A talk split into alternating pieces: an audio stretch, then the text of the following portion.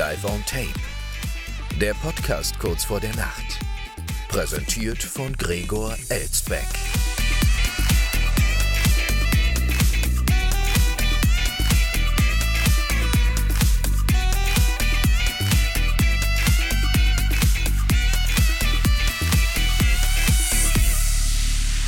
Schon wieder 23 Uhr, meine Damen und Herren, und damit herzlich willkommen am Dienstag, wie gewohnt, live aufgezeichnet aus einer noblen Wiesbadener Altbauvilla. Am Fastnachtsdienstag muss man ja gerade noch soeben sagen, bis dann morgen am Aschermittwoch alles vorbei ist, wie man in Kölle sagen würde. Oder wie man äh, drüben in Mainz sagen würde, bis Aschermittwoch bin ich verloren. Denn Rosenmontagskinder müssen närrisch sein. Grüße an Margit Sponheimer an dieser Stelle. Ja, also morgen ist alles vorbei mit dem närrischen Treiben. Aber dafür gibt es ja dann morgen den politischen Aschermittwoch, wo mal wieder so richtig auf den Putz gehauen werden kann äh, ja, von Seiten der Politik muss man sagen. Während der Fastnacht, während des Karnevals wird auf die Politik draufgehauen und am Aschermittwoch kann sich die Politik dann selber wieder rächen sozusagen äh, mit ähm, ja, deftigen Reden und Ansprachen. Mal gespannt, äh, was mich da morgen wieder erwartet. Letztes Mal beim politischen Aschermittwoch der FDP war es ja doch etwas gesitteter, aber hier bei uns in Wiesbaden ist das halt so, ja. Und morgen ist ja nicht nur Aschermittwoch, sondern auch Valentinstag. Da kommen wir gleich auch noch drauf zu sprechen. Erstmal aber in der ersten Meldung für heute noch eine karnevalistische Nachwehe, wenn Sie so wollen. Und zwar gibt es auch, ohne dass es äh, viele Leute wissen, in Frankfurt einen Fastnachtsumzug und dort haben Unbekannte einen Motivwagen vom Frankfurter Fastnachtszug demoliert und einen Riesenfußball mit zwei Metern Durchmessern mitgenommen. Der Große Rat bittet um Rückgabe.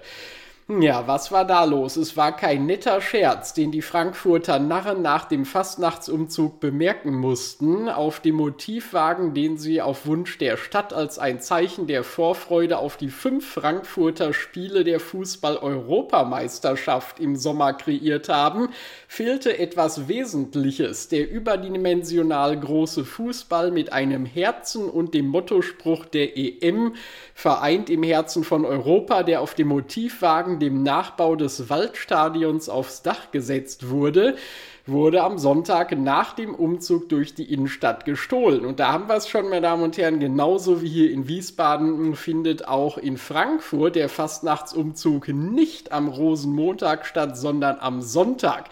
Das heißt, wenn die Gazetten mal ein bisschen flotter mit der Meldung gewesen wären, hätten wir das gestern hier schon präsentieren können. Habe ich aber heute hier erst entdeckt und stand auch offenbar erst heute hier drin. Äh, zumindest aktualisiert, wie es so schön heißt, wurde dieser Artikel der FAZ erst heute. Wie Uwe Forstmann aus dem Präsidium des Großen Rats am Dienstag am Rande, und deshalb wurde es wohl erst heute berichtet, am Dienstag am Rande des Heddernheimer Umzugs durch Klar Paris berichtete, muss der Ball gegen 15 Uhr abgerissen und gestohlen worden sein. Zu diesem Zeitpunkt hatte der Wagen die Zugstrecke schon abgefahren und war am Main geparkt worden. Die Fastnachter wollen gerne auf eine Anzeige verzichten und wünschen sich, dass die unbekannten Diebe den Ball zurückbringen, sich dafür entweder direkt an den großen Rat wenden oder ihn einfach zum Rathaus auf dem Römerberg bringen. Gleiches mögen Zeugen tun, die beobachtet haben, wie die im Durchmesser zwei Meter große Riesenkugel abmontiert und weggebracht wurde. Oder die wissen, wo sie jetzt ist. Ja, aber dann können sie sie wahrscheinlich nur schwer zurückbringen. Ja, die muss man ja erstmal transportieren. Diese Riesenkugel fragt sich, wie die Diebe das geschafft haben. Man kann sich nicht unauffällig mit dem Ball durch die Stadt bewegt haben. Das muss also jemandem aufgefallen sein, sagte Forstmann. Ach Gott, als ob sowas in Frankfurt auffällt. Da ist doch eh so viel Kuddelmuddel in der Innenstadt zu Fastnacht erst recht. Wer soll denn sowas merken? Bitter sei der Verlust nicht nur für die Fastnachter, sondern auch die Stadt Frankfurt, die den Wagen in den kommenden Wochen immer wieder einsetzen wollte. Beim Umzug in Heddernheim musste er ohne Ball am Publikum vorbeirollen. Ja, es würde mich nicht wundern, wenn es Ex-Oberbürgermeister Peter Feldmann gewesen wäre, der sich den Ball geschnappt hat, wie damals den Pokal äh, der Eintracht. Ja, also äh, das wäre jetzt auch alles nicht verwunderlich. Aber wir können nur hoffen, angesichts einer solchen Meldung, dass bei diesen fünf Frankfurter EM-Spielen, die da im Sommer stattfinden werden, nicht auch die Fußbälle an sich geklaut äh, werden. Der berühmte, die berühmte Fußballliebe hatten wir ja hier schon von berichtet. So heißt ja der offizielle EM-Ball für die Heim-EM hier in Deutschland, ja, dass die Fußballliebe dort nicht gestohlen wird. Das wäre ja, ja fast schon sinnbildlich äh, und hätte eine doppelte Bedeutung. Das wollen wir der EM hierzulande nicht gönnen, denn sie wird ja wahrscheinlich so schon schlimm genug aufgrund der schlechten Leistung der deutschen Mannschaft. Also insofern müssen da nicht noch die Bälle geklaut werden zu allem Überfluss. So, oh, und wenn wir schon bei Bällen sind, meine Damen und Herren, äh, dann ist es auch zum Super Bowl nicht mehr weit. Der fand ja letzte Nacht statt, beziehungsweise was heißt Nacht? Ja, in Amerika, wo er stattfindet, ist es ja dann erst abends, aber bei uns schon mitten in der Nacht. Einige Fans und Zuschauer stehen da ja auch nachts auf, haben auch RTL da wunderbare Quoten für die nächtliche Übertragung beschert. Ich kann Ihnen versichern, ich bin da nicht aufgestanden, bin sowieso noch nie nachts für die Übertragung irgend so eines amerikanischen Großereignisses aufgestanden, also weder beim Super Bowl noch bei der Oscar-Verleihung noch sonst was. Das Einzige wäre vielleicht die Mondlandung, wenn die nochmal demnächst wieder stattfinden sollte, die bemannte Mondlandung und dann nachts gezeigt wird, aber sonst äh, nichts. Auch für US-Präsidentschaftswahlen oder so habe mir da noch nie irgendeine Nacht um die Ohren geschlagen.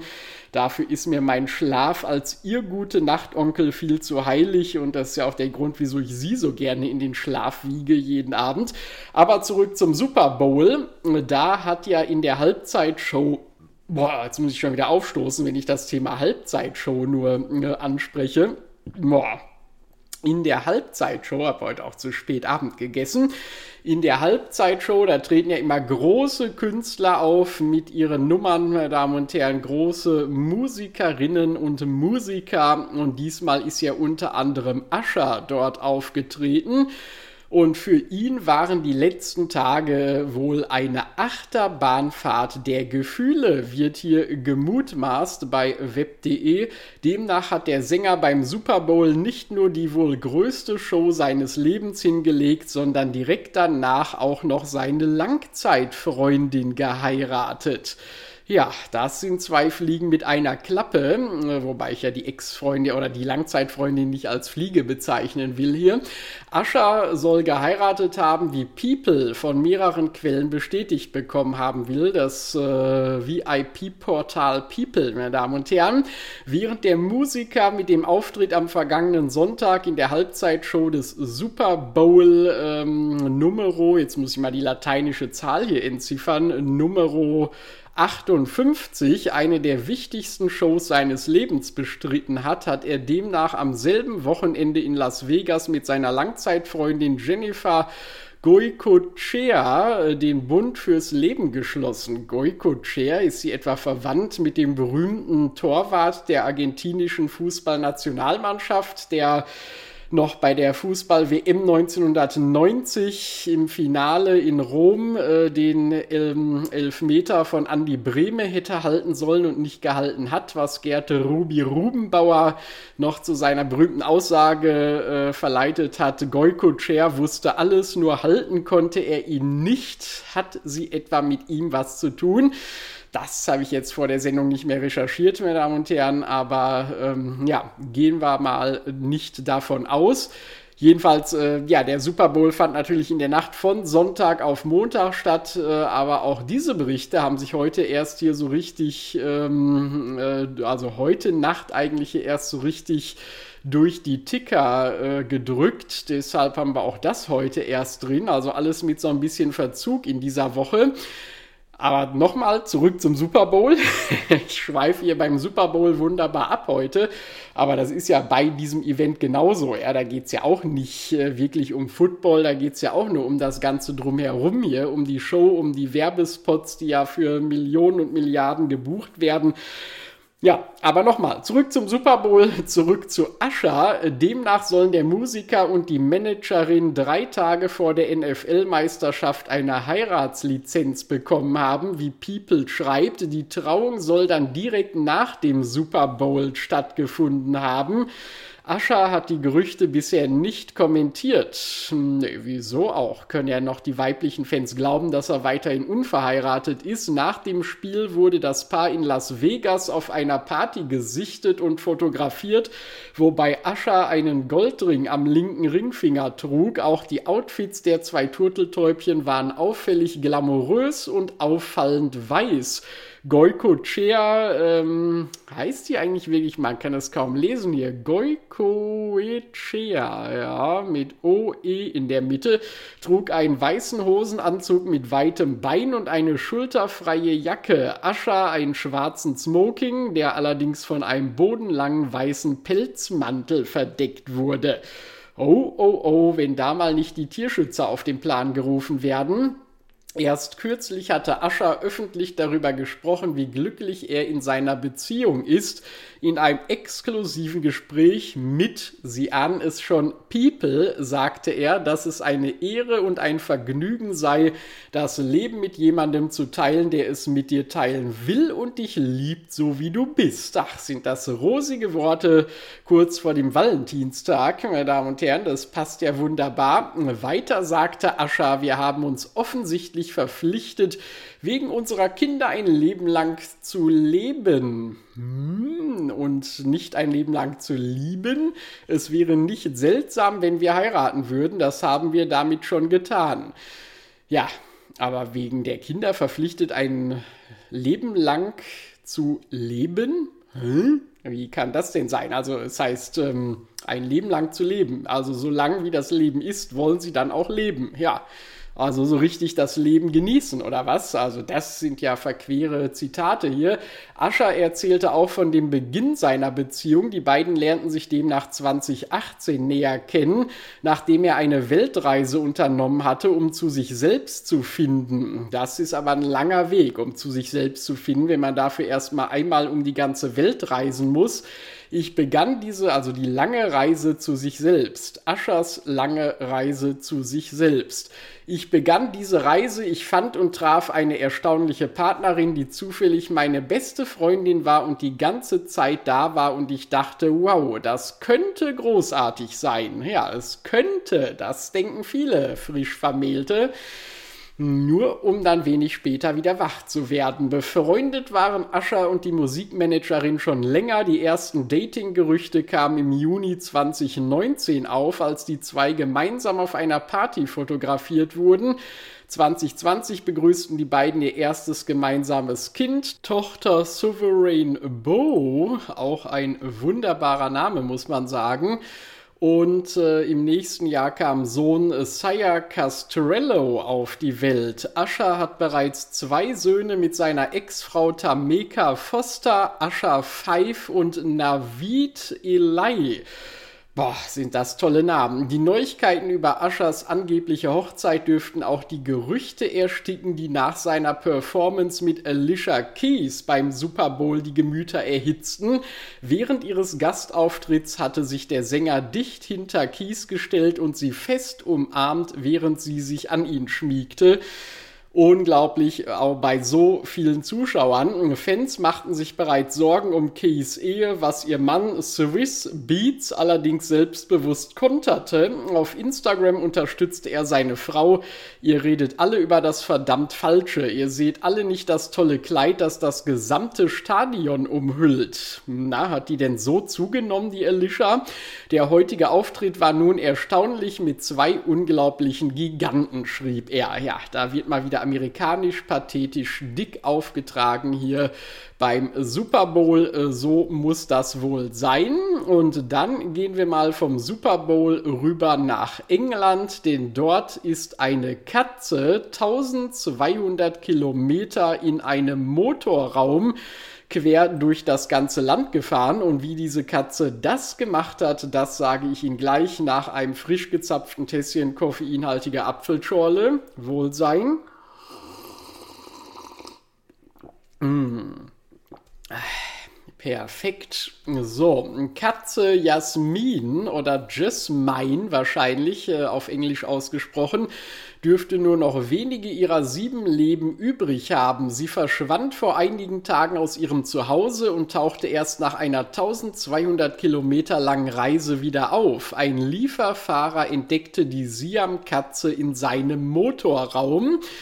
Jasmine aus Weston super Mare in England ist eigentlich eine äußerst entspannte Samtpfote. Sie liebt es im Wintergarten ihrer Familie herumzuliegen und genießt die Ruhe. Vor einigen Tagen besuchte sie aber offen, äh, brauchte sie aber offenbar mal etwas Abwechslung und beging auf einem ihrer Streifzüge durch die Nachbarschaft einen folgenschweren Fehler. Die Katze versteckte sich in einem Motorraum und reiste daraufhin hunderte Kilometer durchs Land. Als Jasmine eines Tages nicht mehr zurück nach Hause kehrte, machte sich Halterin Laura zunächst keine großen Sorgen. Die Freigängerkatze hatte schon öfter längere Spaziergänge unternommen und war irgendwann immer heimgekehrt. Als sie aber auch nach 24 Stunden nicht daheim war, fing Laura mit der Suche an. Die Halterin befragte zunächst die Nachbarn und suchte in den umliegenden Straßen nach ihrem Schützling. Weil ihre Bemühungen keinen Erfolg zeigten, bedruckte sie Suchplakate und hing sie überall im Ort auf, in der Hoffnung, dass Jasmine irgendwo gesichtet worden war. Doch keiner der Anwohner meldete sich bei ihr und auch am zweiten Tag nach ihrem Verschwinden gab es keinen Lichtblick, berichtet die BBC. Am dritten Tag bekam Halterin Laura dann einen Anruf aus der Stadt Devon. Eine Tierärztin erklärte ihr, dass sie Jasmine in ihrer Praxis habe. Der Mikrochip unter der Haut der Samtpfote würde eine Verwechslung ausschließen. Laura war zunächst überglücklich, dass ihr Haustier wieder aufgetaucht war. Wie Jasmine ins 100 Kilometer entfernte Devon gekommen war, sollte sie aber erst später erfahren. Ja, die Katze schon mit einem Mikrochip ausgestattet. Würde mich jetzt auch nicht wundern, wenn Elon Musk ihr das persönlich eingepflanzt hätte. So als Versuchskaninchen hätte ich jetzt schon beinahe gesagt, als Versuchskettchen, äh, Kätzchen für die menschlichen äh, Gehirnimplantate dann.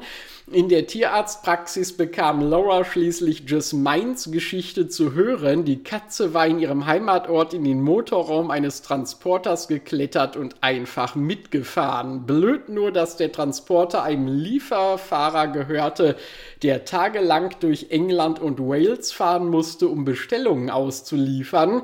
So fuhr Jasmine letztendlich mehr als 1200 Kilometer durchs ganze Land und klammerte sich dabei im Motorraum des Autos fest. Erst in Devon, als der Fahrer die Scheibenwischerflüssigkeit nachfüllen musste, und dafür die Motorhaube öffnete, entdeckte er den blinden Passagier. Jasmine war sichtlich geschwächt und ließ sich problemlos zum Tierarzt bringen. Das ist wahrscheinlich sonst nie der Fall bei diesem Kätzchen. Dort konnte die Ärztin abgesehen von einer leichten Dehydrierung keinerlei Verletzung feststellen. Sieht man mal wieder, wie widerstandsfähig Katzen sind. Jetzt ist Jasmine wieder zu Hause und genießt den gemütlichen Wintergarten. Um parkende Autos wird sie in Zukunft vermutlich einen großen Bogen machen. Da ist aber, glaube ich, eher die Hoffnung, äh, die Mutter der Gedanken, ja, aber gut, das, meine Damen und Herren, eine nette Katzengeschichte hier aus Großbritannien. Wenn das King Charles sofort wüsste, meine Damen und Herren, würde er die Katze vielleicht sofort adoptieren. Äh, wobei im britischen Königshaus hat man ja lieber Hunde, die Corgis. Ist das eigentlich noch so? Hat King Charles die Corgis eigentlich von seiner Mutter übernommen? Äh, da bin ich jetzt gar nicht so informiert. Müssen wir auch mal demnächst wieder äh, ja, äh, mal nachrecherchieren. Aber auf jeden Fall sind wir da schon beim Thema, meine Damen und Herren. Unser Schutzpatron äh, King Charles III wartet ja noch auf unseren Osterbrief, den ich ihm schreiben werde. Beziehungsweise er wartet wahrscheinlich gar nicht darauf, weil er noch nichts davon weiß, aber er wird ihn auf jeden Fall kriegen. Und wenn Sie noch Ideen haben, was ich ihm da reinschreiben soll, dann schicken Sie mir diese Ideen und nehmen damit automatisch an unserem Staffelgewinnspiel teil. Schicken Sie mir Ideen, schicken Sie mir Ihre Ideen entweder an äh, info schon wieder 23 Uhr.de per E-Mail oder über das Kontaktformular auf unserer Homepage schon wieder 23uhr.de oder über unseren absurd erfolgreichen Instagram-Channel unter den entsprechenden Gewinnspielpost. Und da sage ich auch nochmal, liebe Leute, liebe Follower, es reicht nicht, wenn ihr den Post nur liked. Ihr müsst da schon Ideen drunter schreiben. Sonst wird das alles nichts und die beste Idee, die gewinnt dann in der letzten Sendung dieser Staffel am 22. März einen 23 Euro Gutschein für thebritishshop.de, einen britischen Online-Shop aus Deutschland, der britische Fanartikel, Folkloreartikel und so weiter vertreibt. Wobei mich immer mehr Leute fragen, worum es sich denn eigentlich bei diesem und so weiter handelt. Ja, das weiß ich selber nicht. So genau habe ich mir den Shop noch nie angeguckt. Nein. Also gucken Sie mal selbst rein, meine Damen und Herren, the-british-shop.de. So, weiter im Meldungstext. Gerade waren wir bei einer Katze, jetzt gehen wir äh, über zu einer Schlange mal wieder. Schlangen haben wir ja auch hier gerne mal dabei. Sie wissen noch, unsere letzte Schlangenmeldung im vergangenen Jahr, äh, wo die Schlange bei einer Pornodarstellerin zu Hause ein Mann in den Penis gebissen hat. Ganz so unappetitlich wird es heute nicht, aber immerhin wurde eine vier Meter lange oder ein vier Meter langer Python im Berliner Park entdeckt.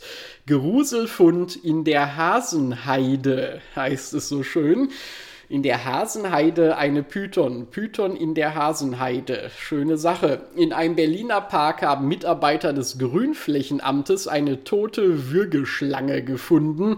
Das Reptil war riesengroß. Berlin ist um eine kuriose Geschichte reicher. Mitarbeiter des Neuköllner Grünflächenamtes wohlgemerkt haben am Montag in der Hasenheide eine tote Würgeschlange gefunden. Das teilte das Neuköllner Bezirksamt mit. Demnach handelte es sich nach einer ersten Einschätzung bei dem Tier um ein Tigerpython. Seine Länge laut Amtsangaben stolze vier Meter.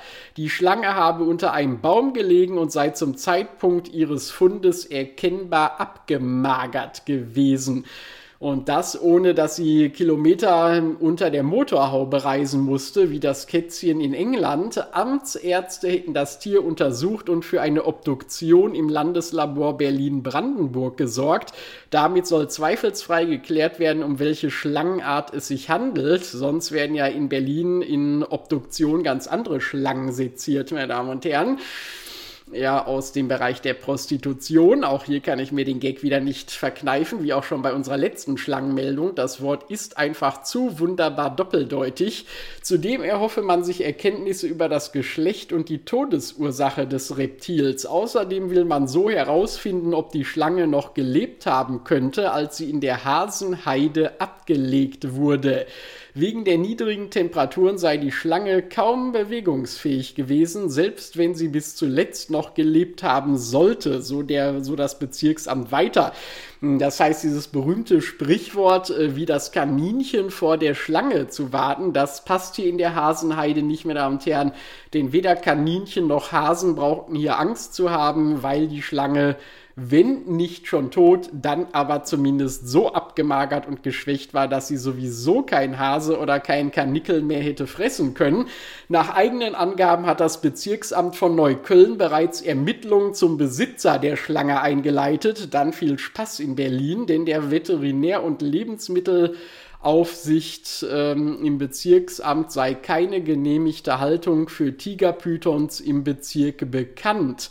Man habe bereits bei den Nachbarbezirken der Polizei und der Tiersammelstelle sich erkundigt, jedoch gebe es auch dort keine Meldung über eine Suche nach einer vermissten Python. Deshalb hofft das Neuköllner Bezirksamt nun auf Hinweise auf der Bevölkerung, die zum Halter des Pythons führen könnten. Mit einem Ergebnis der Obduktion werde frühestens Anfang kommender Woche gerechnet. Ich glaube, den Fall kann man mal direkt im ZDF bei Aktenzeichen XY bringen. Ja, ähm, jede Hinweise, die auf die Ergreifung des Halters äh, der Python äh, einzahlen, bitte im Aufnahmestudio melden, so ungefähr. Rudi Zerne übernehmen Sie und ermitteln Sie den Halter oder die Halterin dieser Riesenpython in Berlin-Neukölln. Da kommen aber so einige Leute in Frage, muss man sagen, die dort sich so einen Python halten könnten. So, dann äh, gehen wir mal nach Lidl rein, meine Damen und Herren. Wenn Sie demnächst mal wieder bei Lidl einkaufen, dann gucken Sie mal drauf, ob Sie das wiedererkennen, was ich Ihnen jetzt erzähle in dieser Meldung. Eine Lidl-Kassiererin erzählte nämlich dem Express, an welche acht Regeln sie sich halten muss. Da hat sie mal aus dem Nähkästchen geplaudert. nee, wobei sie hat es nicht dem Express direkt erzählt, sondern sie hat es auf TikTok präsentiert und der Express hat das dann gleich alles aufgegriffen und fein säuberlich aufgeschrieben eine Mitarbeiterin, ich hätte mich auch gewundert, wenn Lidl-Mitarbeiterinnen mit dem Express äh, reden, ja, mit so einem Schmierenblatt. Eine Mitarbeiterin von Lidl präsentiert auf TikTok die Richtlinien für den Umgang mit Kunden an der Supermarktkasse, doch die Reaktionen der Zuschauer sind größtenteils von Verwirrung geprägt. Nicht für alle ist das Einkaufen im Supermarkt oder Discounter ein Vergnügen, vor allem die Hektik an den Kassenbändern zu den Stoßzeiten bereitet vielen Menschen Stress. Schnell müssen die gekauften Produkte im Einkaufswagen oder in der Einkaufstasche verstaut werden, damit die Kunden hinter einem in der Schlange nicht zu lange warten müssen. in der Schlange, meine Damen und Herren. In Berlin wartet man eher auf den Halter der Schlange, aber das sind andere Geschichten. Auch wenn es an der Kasse schnell gehen muss, darf die Freundlichkeit nicht zu kurz kommen. Immer wieder geht es darum, wie der Kunde oder die Kundin dem Mitarbeitenden an der Supermarktkasse begegnen soll doch auch die Kassiererinnen und Kassierer haben klare Regeln im Umgang mit der Kundschaft auf der Plattform TikTok. Äh, jetzt kommen wir endlich mal zum Kern der Meldung, nachdem die hier x-fach ausgebreitet wurde und äh, ellenlang eingeleitet wurde. Auf der Plattform TikTok klären die Mitarbeitenden einer Lidl-Filiale in NRW darüber auf. In einem Video stellt eine Lidl-Kassiererin alltägliche Situationen an der Kasse nach und erklärt dabei, welche Regeln zu beachten sind. Insgesamt, und jetzt passen Sie auf, meine Damen und Herren, stellt sie acht Regeln für den Umgang mit der Kundschaft vor. Sie lauten Regel Nummer eins: Schiebt die Trenner durch. Regel Nummer zwei: Haltet Blickkontakt und begrüßt den Kunden freundlich. Regel Nummer drei: Bietet dem Kunden ohne Einkaufswagen immer einen Einkaufswagen-Chip an. Regel Nummer 4. Öffnet rechtzeitig eine weitere Kasse. Regel Nummer 5. Zeigt den Kunden, welche Kasse jetzt gleich öffnet. Regel Nummer 6. Bittet den Kunden, die Flasche hinzulegen. Regel Nummer 7. Öffnet dem Kunden die Einkaufstasche, damit er schneller einpacken kann. Und zum Abschluss Regel Nummer 8. Wenn etwas nicht frisch frisch ist, weist den Kunden darauf hin. So, jetzt können Sie mal selber überlegen, meine Damen und Herren, wie viele von diesen Punkten Sie selber beim Einkauf bei Lidl schon realisiert gesehen haben. Ja, also da muss ich sagen, ehrlich gesagt, die allerwenigsten davon. äh, ja, naja, also ganz so schlimm ist es nicht. Es kommt aber auch an, äh, drauf an, äh, von Filiale zu Filiale und welche Mitarbeiter das sind und wie viele Kunden gerade da sind und so weiter und so fort. Das ist natürlich alles sehr volatil. Wäre schön, wenn es immer so wäre.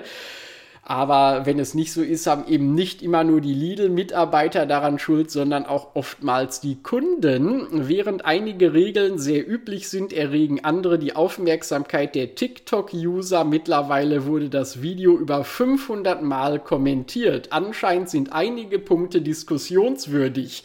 Und dann die Kunden, die nicht mal Hallo, Tschüss, Danke oder ich zahle mit Karte sagen können, beschwert sich eine Userin, die offenbar selbst im Einzelhandel tätig ist. Für eine andere gehen die Umgangsregeln eindeutig zu weit. Wollen wir dem Kunden eventuell den Einkauf noch zum Auto bringen? fragt sie verärgert. Mit ihrer Meinung ist sie offenbar nicht alleine. Ihr Kommentar wurde 700 Mal geliked. Wahrscheinlich auch nur von Lidl-Kunden. Doch auch die Freundlichkeit der Kundschaft lässt offenbar zu wünschen übrig. Also dann wünsche ich mir von den Kunden auch mal nett gegrüßt zu werden. Das ist nämlich eine Rarität, so ein Nutzer. Besonders eine Regel scheint für ordentlich Irritation zu sorgen. Die Lidl-Kassiererin schlägt vor, Blickkontakt mit der Kundschaft aufzubauen und zu halten. Ich finde, nichts ist unangenehmer als Blickkontakt. Ich liebe daher diese Roboter-Kassierer, gibt ein Nutzer zu. Ach, die gibt's jetzt auch schon mit KI gesteuerte Roboterkassierer. Naja, irgendwann bestimmt. Mr. Musk wird schon dafür sorgen, auch bei Lidl und auch bei den Angestellten im Einzelhandel scheint die Blickkontaktregel nicht gut anzukommen. Fühle ich, ich sage meine vier Sätze und bin überfordert, wenn die Kundschaft aus dem Skript fällt pflichtet einer bei. Es scheint, als müssen beide Seiten Supermarktmitarbeiter.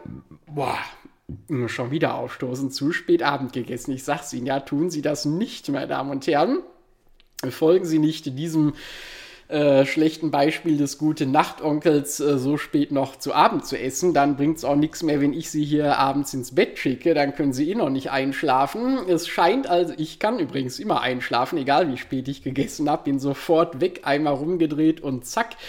Es scheint, als müssen beide Seiten, Supermarktmitarbeitende sowie die Kundschaft, noch einiges dazu lernen. Wie aus dem Video und den Kommentaren hervorgeht, ist jedoch eines im Umgang miteinander essentiell Freundlichkeit. Ja, und das ist auch morgen, meine Damen und Herren, beim Valentinstag ganz besonders wichtig. Und wenn Sie dafür noch einen kleinen Tipp haben wollen, meine Damen und vor allem meine Herren, dann passen Sie jetzt gleich auf. Den Augen auf beim Blumenkauf heißt es in unserer letzten Meldung für heute. Zuvor aber noch mal ein Schlückchen Wohlsein. Mmh. Nehmen Sie auch ruhig mal ein Pikolöchen mit für die Liebste. Kann morgen auch nicht schaden, meine Damen und Herren.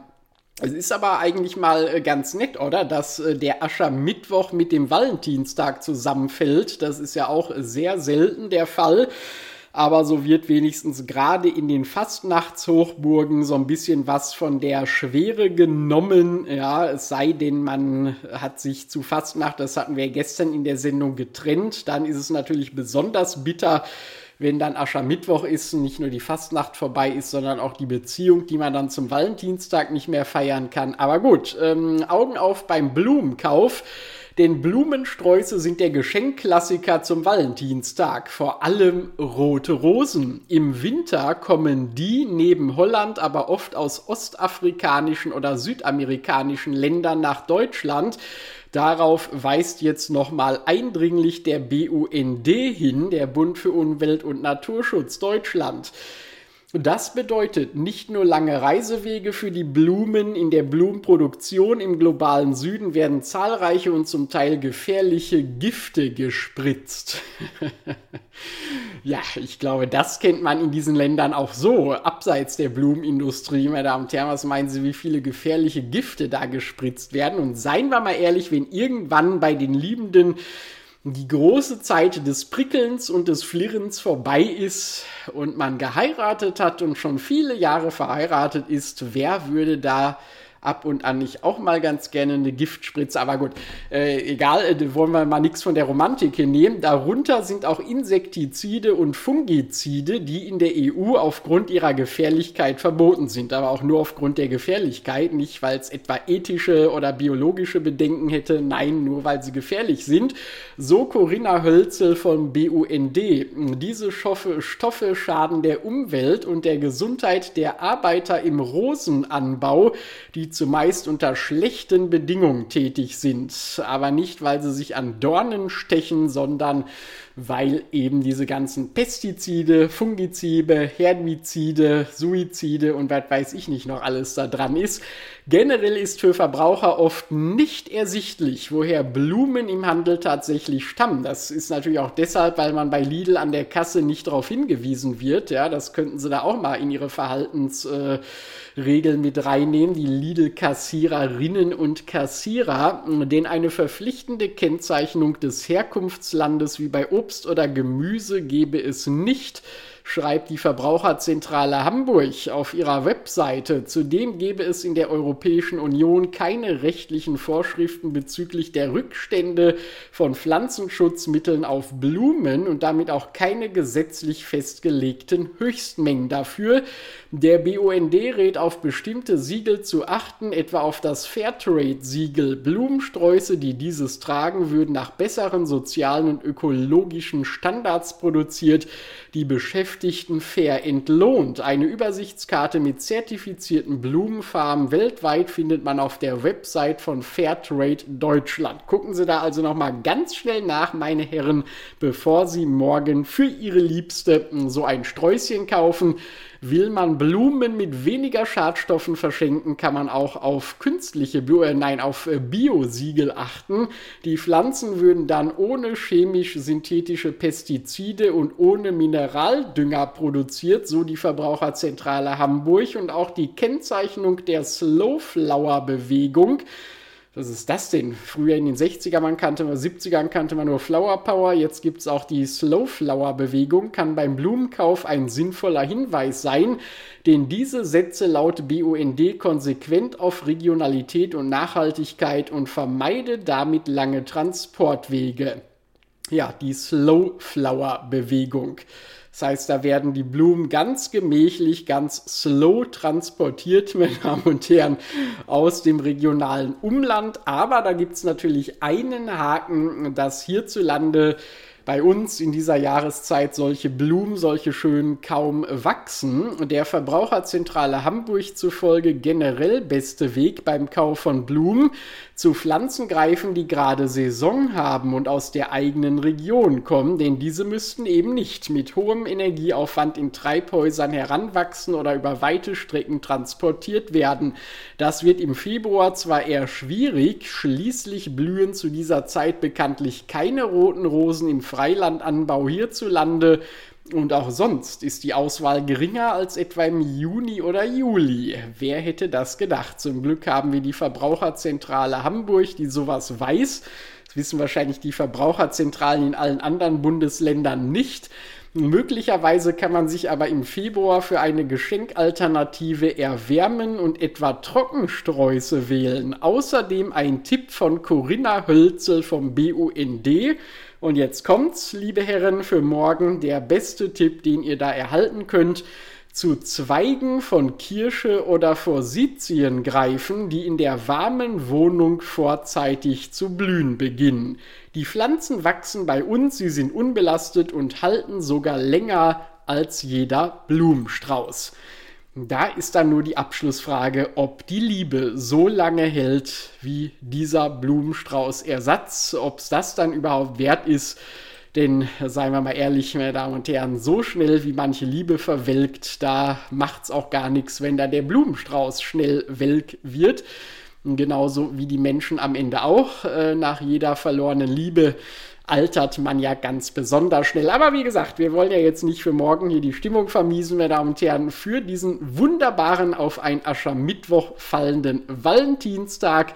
Ich bin mal gespannt, was diese beiden Tage in einem Morgen bringen werden und weise Sie nochmal darauf hin, dass wir ja morgen ausfallen und erst am Donnerstagabend wieder hier zur Stelle sind. Insofern genießen Sie das morgen so gut Sie können, meine Damen und Herren. Und damit entlasse ich Sie in die heutige Nacht und sage wie immer ab ins Bett, schlafen Sie gut und bis Donnerstagabend. Nacht.